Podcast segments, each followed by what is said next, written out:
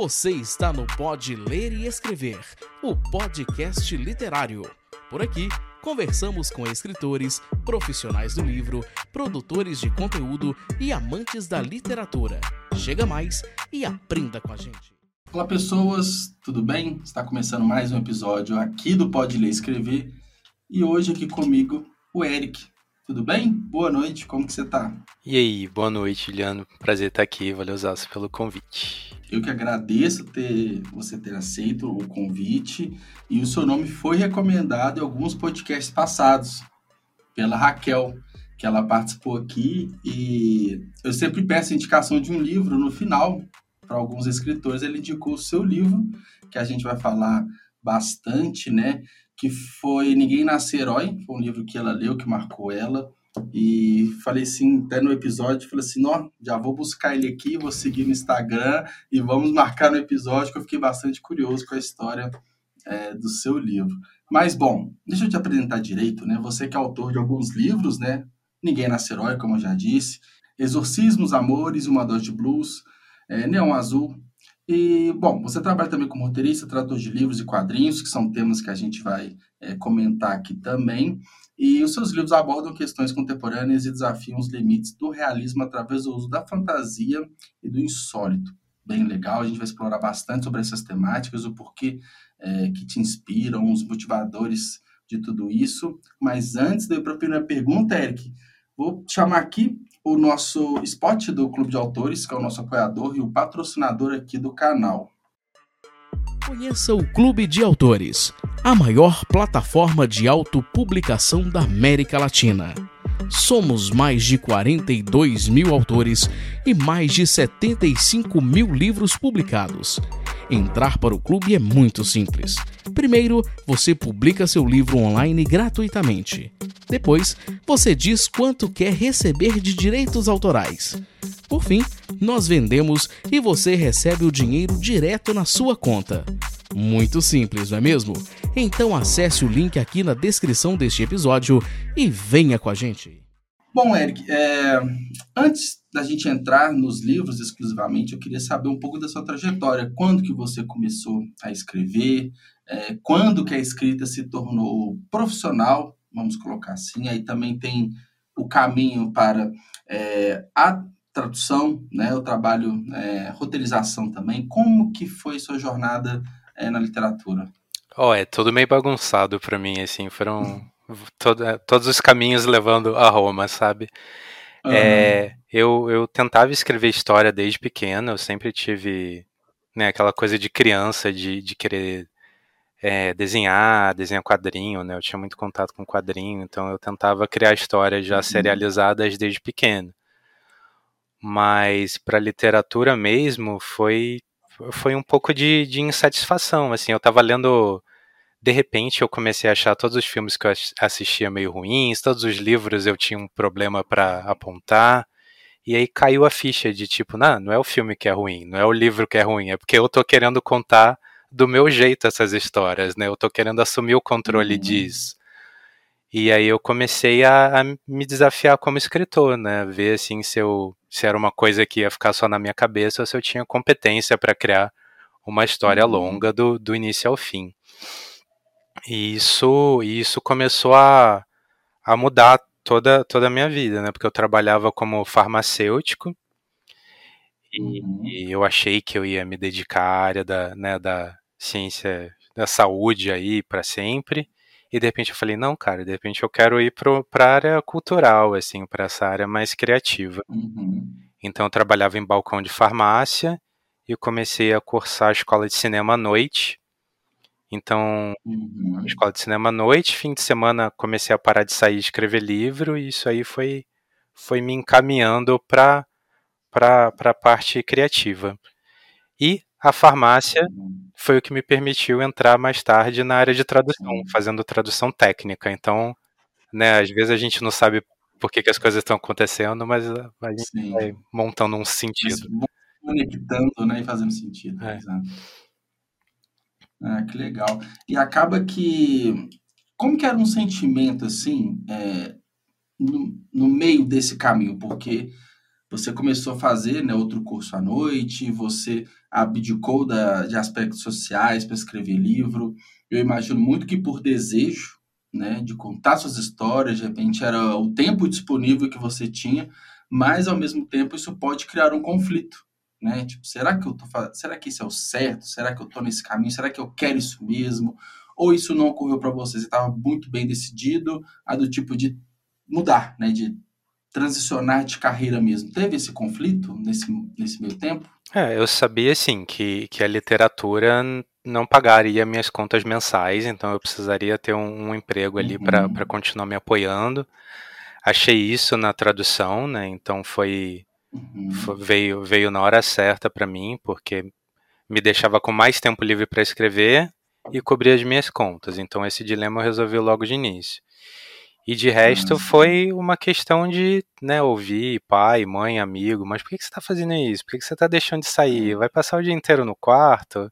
Mas escrevendo para quê? Uhum. Né? Então teve essa força de uhum. vontade contra todo mundo que ficava falando, sai daí, para com isso, é besteira, né?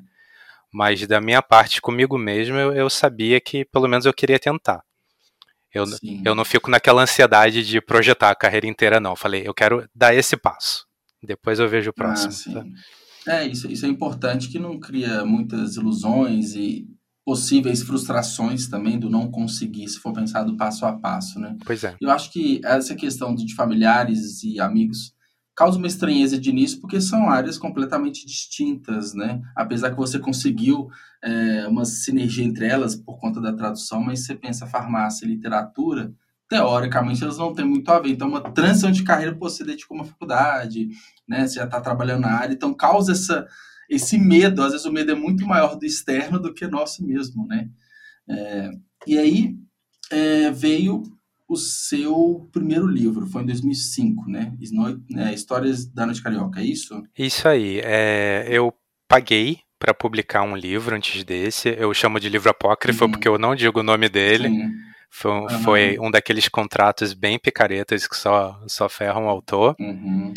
E assim, um pouco depois de assinar esse contrato que eu paguei, me veio uma proposta tradicional de editora. Eu falei, puta, por que eu não esperei um pouco mais?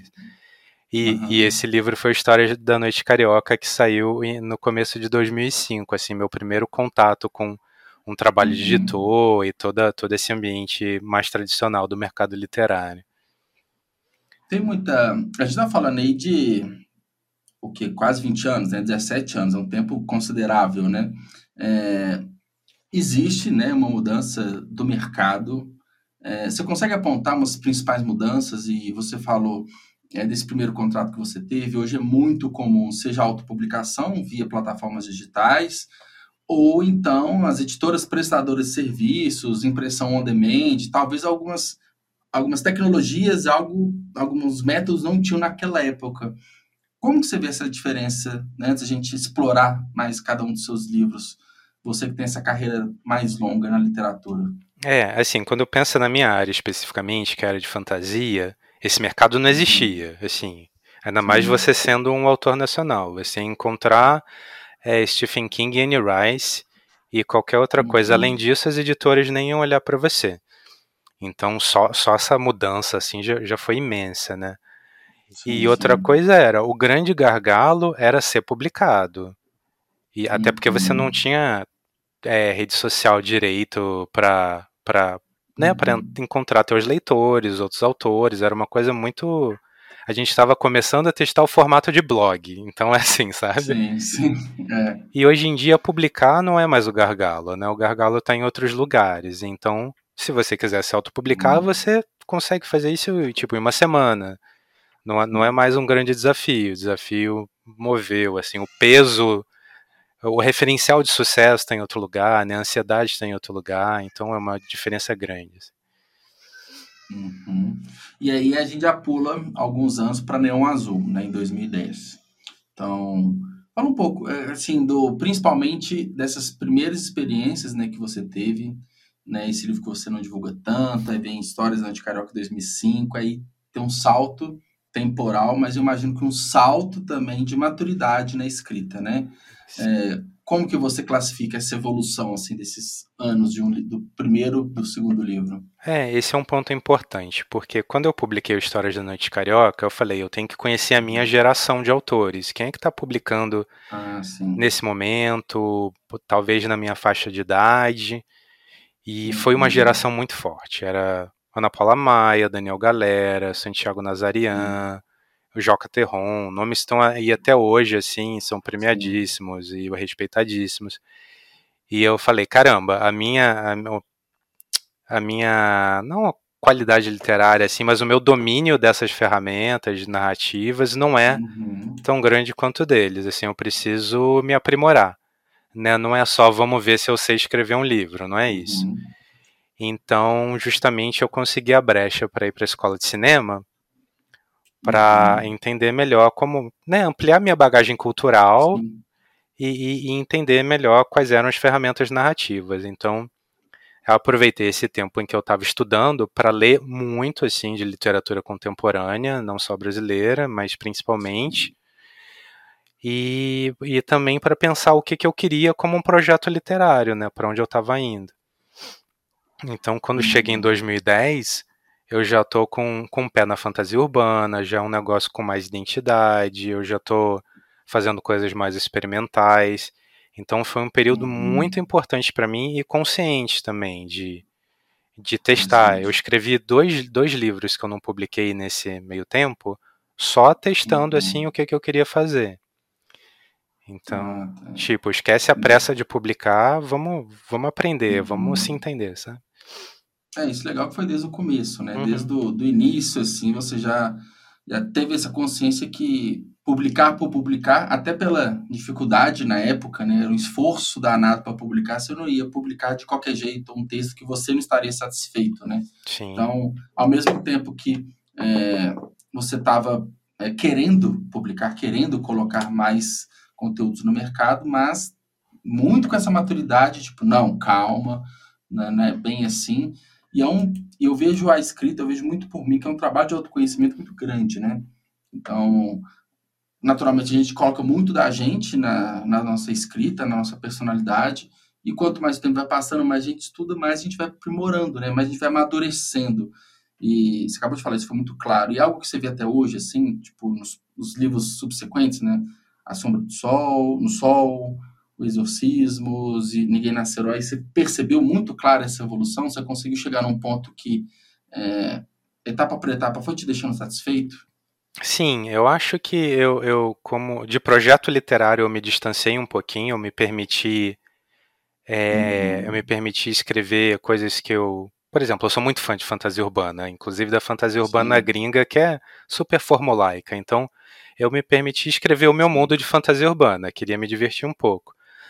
Mas todas as coisas que eu me propus a experimentar desde o Neon Azul, eu continuei essa uhum. trajetória. Eu estava sempre me jogando para lugares desconhecidos, assim, nunca me repetindo, para ter esse aprendizado, uhum. assim, né? Sei lá, sou muito fã de David Bowie, né? Então o cara tá sempre experimentando, vai dar errado, vai dar certo, eu não sei. O importante é experimentar. Uhum.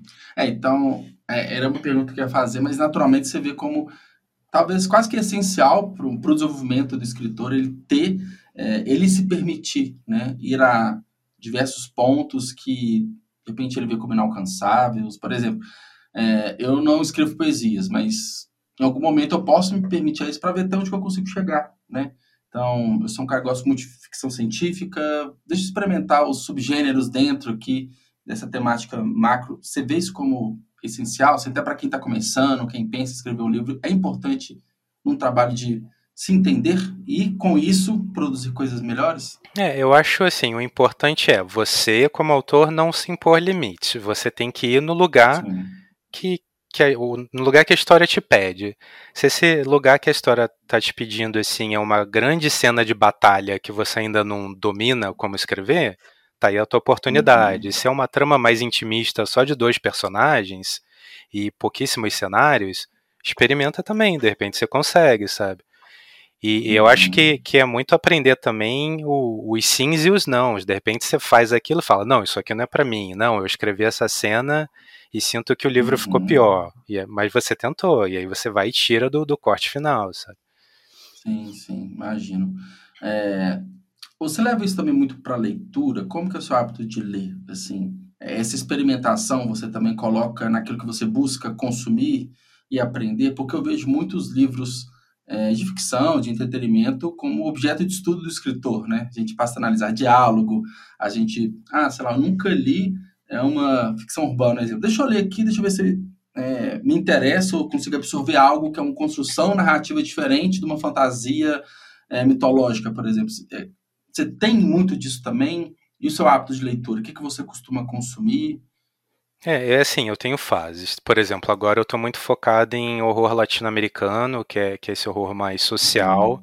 que, que é o que eu quero trabalhar nos meus próximos livros. Então, estou olhando mais uma vez para quem está produzindo agora e vendo como, como as pessoas estão colocando isso nos seus projetos, assim.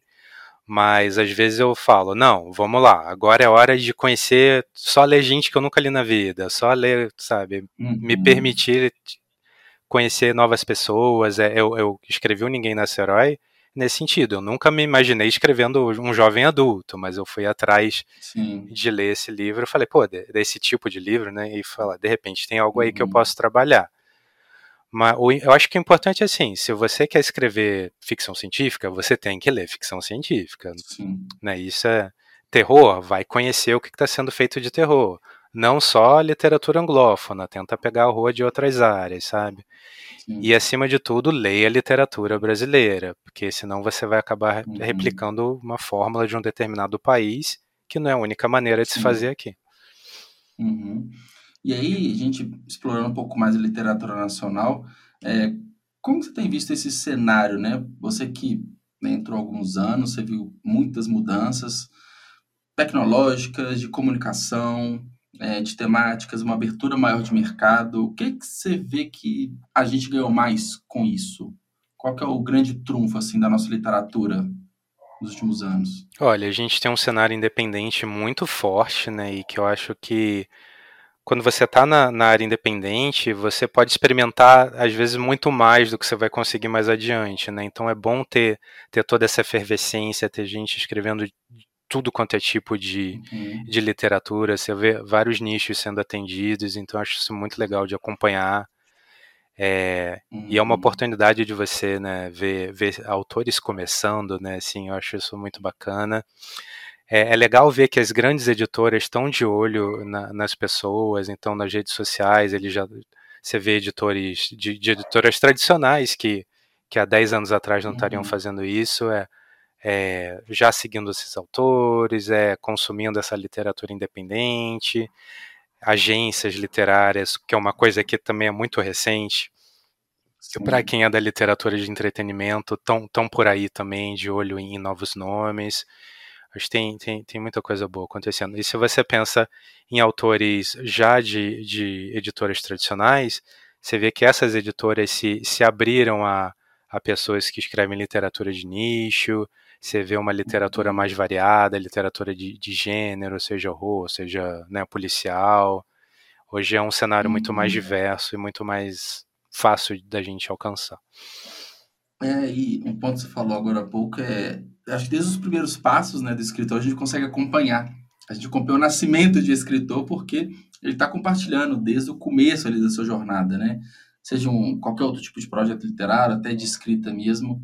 E e talvez o trabalho das grandes editoras ele ficou entre aspas facilitado, né? Porque os escritores que se destacam a gente percebe muito rápido, né? Aqueles que compartilham muito, que têm engajamento, que têm boas histórias. Então, o trabalho de Hunter ali é, ganha uma nova vertente. E acaba que é, eu vejo hoje, e você pode muito bem falar sobre isso, que é muito mais possível né, ter um contato com uma editora grande, tradicional e mudar a carreira assim de um escritor do que tempos atrás, né?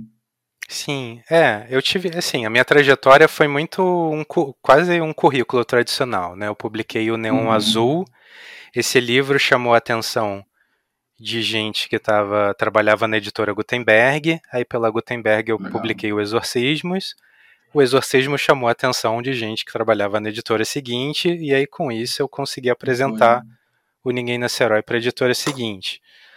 Mas é, eu acho importante, se você escreve hoje, né, escolher bem qual vai ser o teu cartão de visita, se ele está representando mesmo você, é, ver se tem um link uhum. para ele na tua rede social, ver bem o que, que você fala na rede social, se você está se uhum. divulgando, uhum. se você está é, falando do que que, do que que essa história trata ou deixa de tratar, né, para você também não vender gato por lebre. Então, uhum. é assim, eu tive esse passo a passo quase assim de, de gente lá comprar meu livro na Bienal e essa pessoa ser uhum. editora, mas hoje em dia, pô, você pode usar várias redes sociais para se divulgar, que é coisa mais, mais fácil do que isso, sabe? Sim, sim. Acaba que fica uma disputa bem acirrada, né? Porque justamente pela facilidade, pelo acesso, basta ter uma internet e criatividade, né? Você consegue se divulgar, mas é, é aquilo, torna muito mais possível, né? E, e acaba que o trabalho ali é online, né? Tem essas facilidades, né? Não precisa de, necessariamente de feiras, eventos, bienais e diversas outras formas tradicionais. Apesar que as pessoas abram mão disso e não deve também, né? Não, pois é, assim, para você pensar só, eu comecei imprimindo livro, imprimindo original para mandar pelo correio para as editoras, uhum. assim, para gente que eu nem conhecia. E hoje você Sim. tem a oportunidade de um editor te conhecer, ver se você é uma pessoa bacana ou não, se tem um perfil uhum. de autor que ele está procurando ou não é, antes de você passar por esse processo. Então tem as suas vantagens. Uhum. Por outro lado, às vezes também cria aquela pressão de ah, de, sei lá, eu já ouvi editor falando assim, ah, eu quero um autor que tenha X mil seguidores. Aí, pô, mas você uhum. quer alguém que tenha muito seguidor ou que escreva bem, né? Então Sim. você cria outras facetas. Aí tem o lado bom, mas tem, tem outras coisas para você lidar.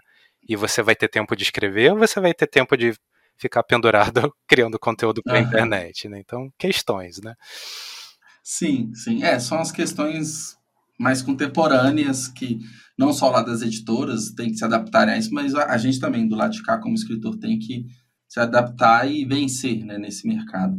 É, eu queria é, conhecer um pouco mais, entender um pouco mais, é, sobre Ninguém Nasce Herói. Além de ter sido a indicação né, da Raquel, que desde a época me chamou a atenção, ela na época do episódio, ela falou né, que ela viu bastante semelhança com o momento atual que a gente vive, né? A questão da governança, né? Eu queria que você explicasse um pouco sobre o livro, se você realmente vê essa semelhança, apesar que ele foi publicado antes, né, de, do momento atual que a gente vive. Pois é, eu terminei de escrever o Ninguém Nasce Herói antes do impeachment da Dilma, né? Uhum. Mas, assim, o Ninguém Nasce Herói fala de um, de um grupo de amigos, né, bem diverso ali, de, de minorias diversas, que precisa uhum. entender o lugar deles e como fazer diferença num Brasil que virou uma ditadura é, miliciana fundamentalista religiosa. Uhum. Então, o Chuvisco, que é o protagonista, ele começa o livro distribuindo livros que foram proibidos pelo governo, né? Ou enfim, por igrejas, por uma censura. Uhum. Eles vão em praça pública distribuir esses livros.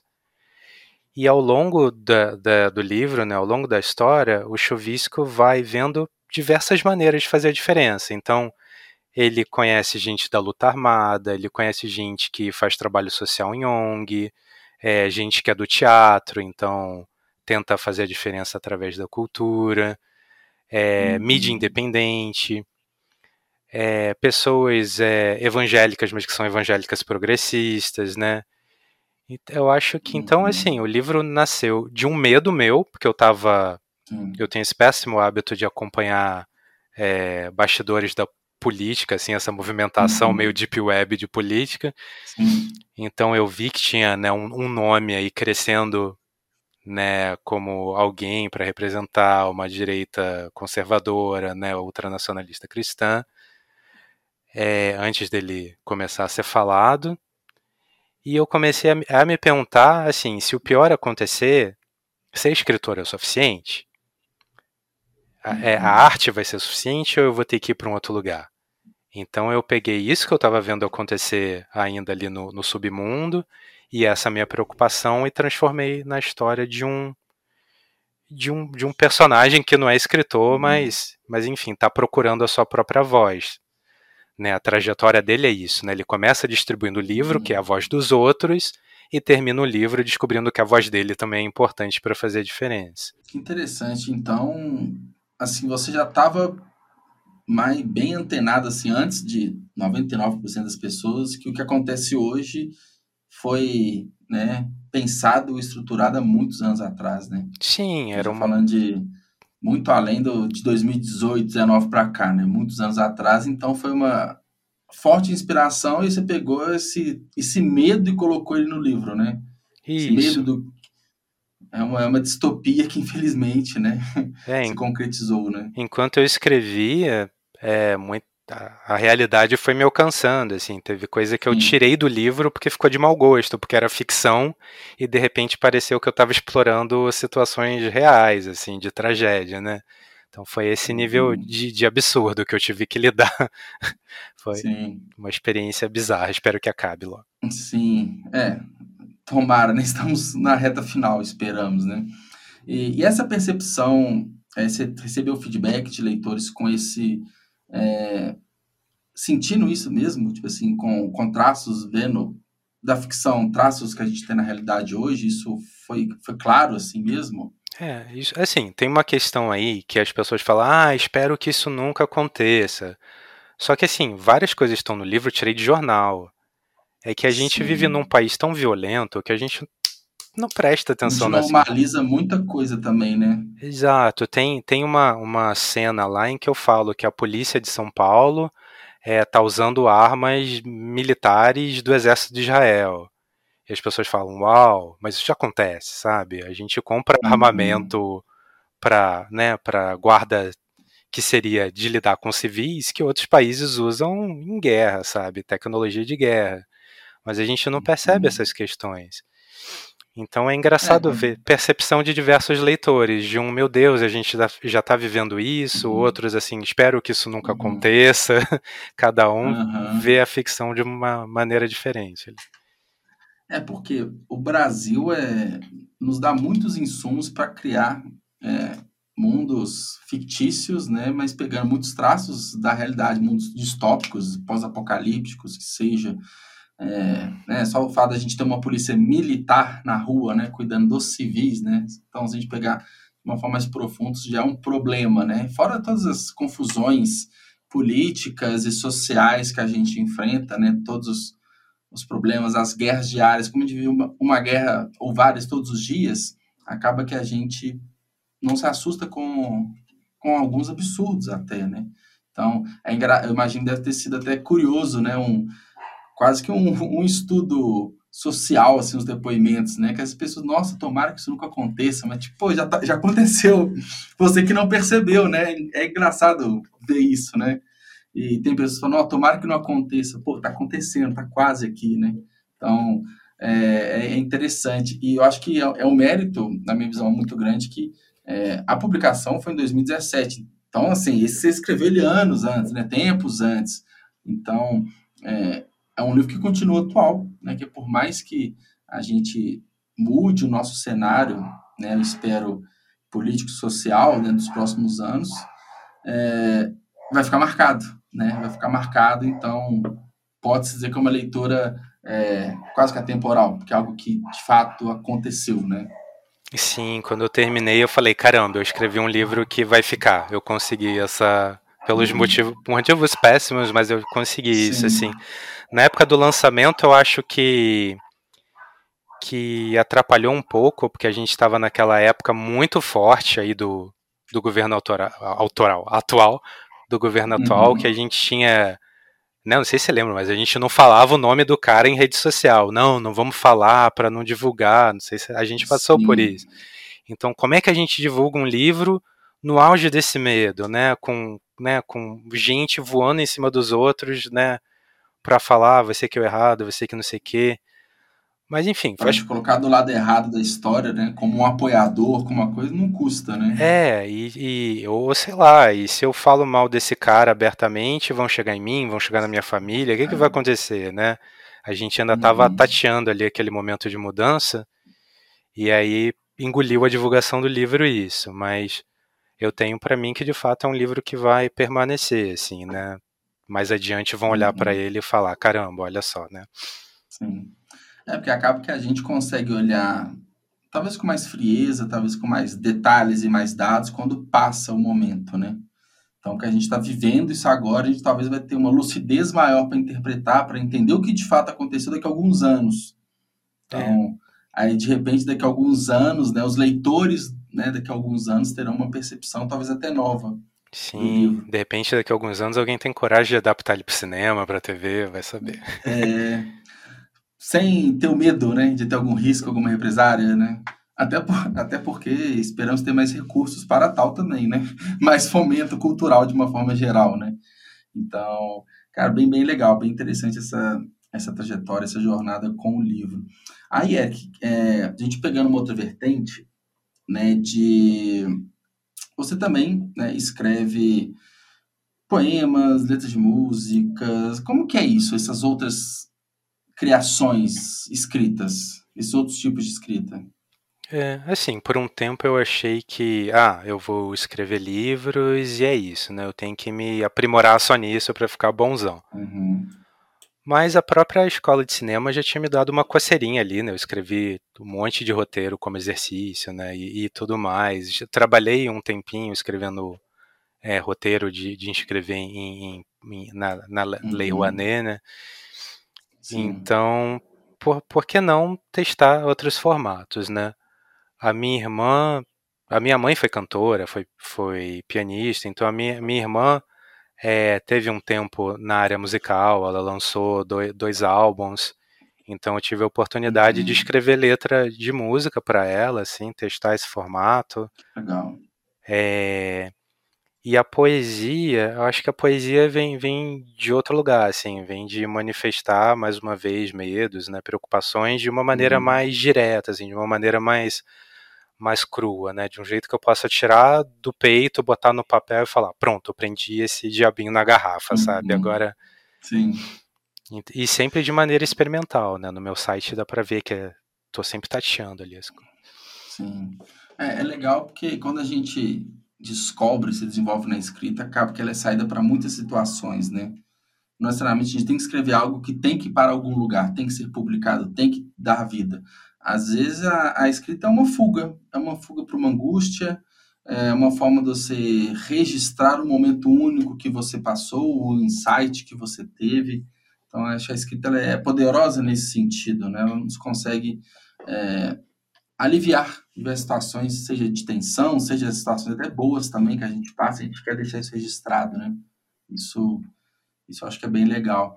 E aí, pegando um aspecto geral, Eric, é, o seu processo assim de escrita. Então, vamos colocar que você coloca aí na frente um projeto, um projeto de um livro. Eu queria até saber como que tem se desenvolvido. Você falou que afastou um pouco e tudo, mas quando você coloca um projeto assim, como que você se organiza e se planeja?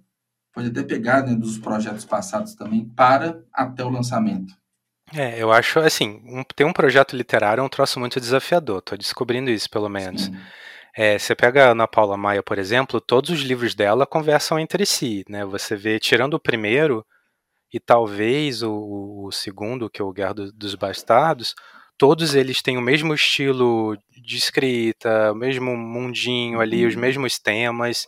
Então, caramba, né? Que difícil você entender o que, que você quer da tua prosa, qual vai ser a tua voz, quais vão ser os seus temas. Uhum. Isso aí é, é, é, desafiador, né? Mas a partir daí é, entra essa organização, né? Entra você. Legal, o seu tema vai ser esse, o que isso, o que isso vai te exigir de pesquisa? Então, bora, bora uhum. pesquisar isso, seja pesquisando na ficção, ou seja pesquisando temas do mundo real que você vai trazer para a sua uhum. ficção. Você entendeu isso? Legal. Você vai trabalhar em contos, em novelas, romances mais longos. O que, que você acha que vai render isso aí, né? Você uhum. decidiu isso ou você vai descobrir pelo caminho? Se você já decidiu, você vai fazer uma escaleta ou você vai só pensar cenas-chave e, e, ver como é que flui, né? Uhum. É bem. Eu acho a escrita muito mágica, acaba, assim, né? E acaba que muda projeto por projeto, né? Por mais você seja um romancista, a estrutura de romance ela é parecida, mas cada um tem suas várias particularidades, né? E é um momento de vida, é, como você falou mais cedo, né? Você vai ter um ou dois personagens, você tem vários, então tem vários aspectos que, que mudam, né? Sim, e é que, é assim, um livro é uma fotografia da sua cabeça no ano em que você escreveu aquele livro, né? Então você tem que lembrar uhum. disso sempre, né? Tanto quando você for revisitar aquela história e falar, nossa, que ruim. Não, não é ruim, era o que você podia fazer naquele momento, Sim. naquela sua versão. E também, assim, se dá, conseguir manter nessa né, coesão de projeto, também sem ficar preso a uma pessoa que você foi há uhum. 10 anos atrás, 20 anos atrás, né? Então, seja Sim, livre. A, a, arte é ser livre, né? Não faz muito sentido a literatura uhum. ser algo de, diferente disso, né? Sim, sim. E tem algo que você ainda não escreveu, assim, seja um estilo literário, alguma temática que você pretende, que você tem esse desejo, você quer realizar? É, total. Assim, em, em termos de formato, eu tenho escrito assim bem devagar roteiro de quadrinho e tenho um projeto uhum. de escrever peça de teatro em algum momento.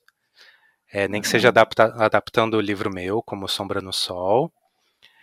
E pensando na literatura mesmo, eu quero me dedicar a esse horror latino-americano, né? um horror social, um horror uhum. queer. Então, resgatar fatos da, da história do Rio de Janeiro e trazer isso para uhum. o viés do horror. Né? Eu acho que qualquer pessoa que mora no Rio de Janeiro sabe o, o medo que é você ver uma viatura de polícia de farol apagado de noite. Isso, uhum. isso é uma experiência de horror, né? Ou então Sim. gente jogando futebol na praia com um cadáver do lado, né? Morreu alguém lá e a vida segue. Isso é uma experiência Sim. de horror, né? Eu quero trazer isso então para a literatura fantástica daqui para frente. É. Interessante. E uma coisa muito importante é na realidade nossa, nacional, né? Isso. Eu acho que que traz um impacto, né, muito maior, ainda mais que a gente fala de horror, né, que os nossos sentimentos ficam muito mais aflorados muitas das vezes durante a leitura, porque a gente muitas das vezes já viveu isso, né? Então a gente já presenciou, ou então sabe de alguém, ouviu no noticiário algo muito mais próximo. Porque quando a gente consome uma literatura estrangeira, tem uma distância muito grande, né? Seja de localização geográfica, é, cultura, é, enfim, diversos aspectos. Então, quando você traz esses exemplos, né, do cotidiano carioca, cotidiano né, da, da cidade é algo interessante, bem interessante. E aí, outro ponto legal também dessa sua fala é que é um trabalho do escritor de um constante desenvolvimento, né? A gente nunca vai estar pronto, tipo, ah, tô resolvido, tô maduro o suficiente, porque cada projeto a gente se redescobre, a gente sempre está se motivando ali, né? Sim, primeiro ler muito, né?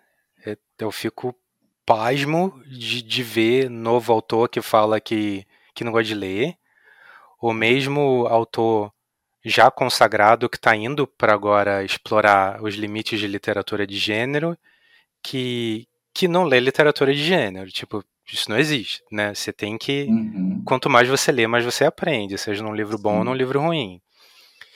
E como escritor, é, sei lá, igual qualquer pessoa que pratica um esporte, vai se aprimorando com o tempo, né? Você Sim. vai se aprimorar no, no teu ofício, né? Quanto mais você escreve, você começa a entender melhor o tempo de desenvolvimento da sua cena, se você precisa descrever muito uma coisa ou não, se você está mais interessado, como é que você cria uma atmosfera de horror ou uma ou a sensação de, de aventura, isso tudo é um aprendizado, né? Você Sim é, é uma carpintaria da palavra, né? Sim, legal, interessante. E, bom, Eric, a gente chegando na parte final aqui do nosso episódio, é, eu queria que você indicasse um livro. Né? A gente meio que criando essa corrente, né? Indicaram você é, um livro que seja que te marcou bastante, um livro que você acha essencial para as pessoas lerem.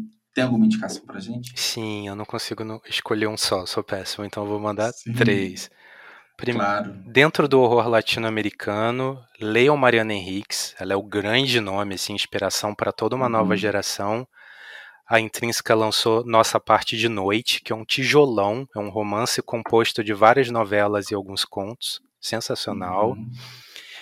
E aqui no, no Brasil, A gente tem é, Felipe Castilho com Serpentário. É um horror Sim. político, de certo modo, bem brasileiro. Sim, e eu tenho ele aqui. Inclusive, tem... edição maravilhosa, capa dura, lindo. Demais. E a gente tem é, Cidades Afundam em Dias Normais, da Aline Valek, que também uhum. tem um uhum. algo ali de realismo mágico e ao mesmo tempo trata de questões muito brasileiras. Pô, três livros, eu já roubei demais. Não, ótimas, ótimas indicações, bem legais, gostei. É, bom, Eric, obrigado. Obrigado por ter participado aqui, adorei conhecer mais sobre sua trajetória, seus livros, seus planos. Espero que você tenha gostado também. Pô, mais uma vez, obrigado pelo convite. Adorei participar. Adoro, adoro podcast, adoro falar de literatura. E prazer te conhecer, cara. Foi demais. Igualmente. Obrigado. A gente se vê em breve. Qualquer coisa estou à disposição. Para quem está nos ouvindo aqui, acompanhe o Eric nas redes sociais, os livros deles também. O site, né? ericnovelho.com. É ponto .com? Isso aí. Ponto .com. É, exato. Aí tem todas as informações sobre vocês, seus textos, seus livros publicados. E é isso. Muito obrigado. Um abraço, gente. Até mais. Valeu. Tchau, tchau.